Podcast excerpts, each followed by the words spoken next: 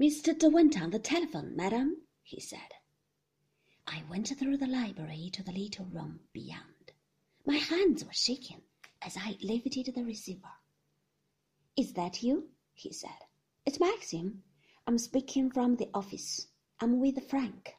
Yes, I said. There was a pause. I shall be bringing Frank and Colonel Julyan back to lunch at one o'clock, he said. Yes, I said. I waited. I waited for him to go on. They were able to raise the boat, he said. I've just got back from the creek. Yes, I said. Searle was there, and Colonel Julyan and Frank, and the others, he said. I wondered if Frank was standing beside him at the telephone, and if that was the reason he was so cool, so distant. All right, then, he said.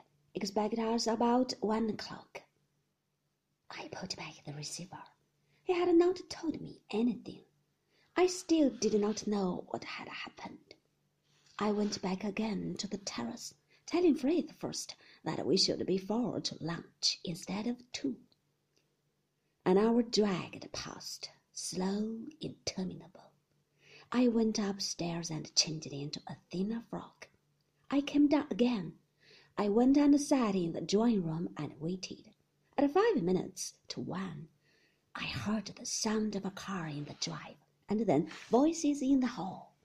I patted my hair in front of the looking glass. My face was very white.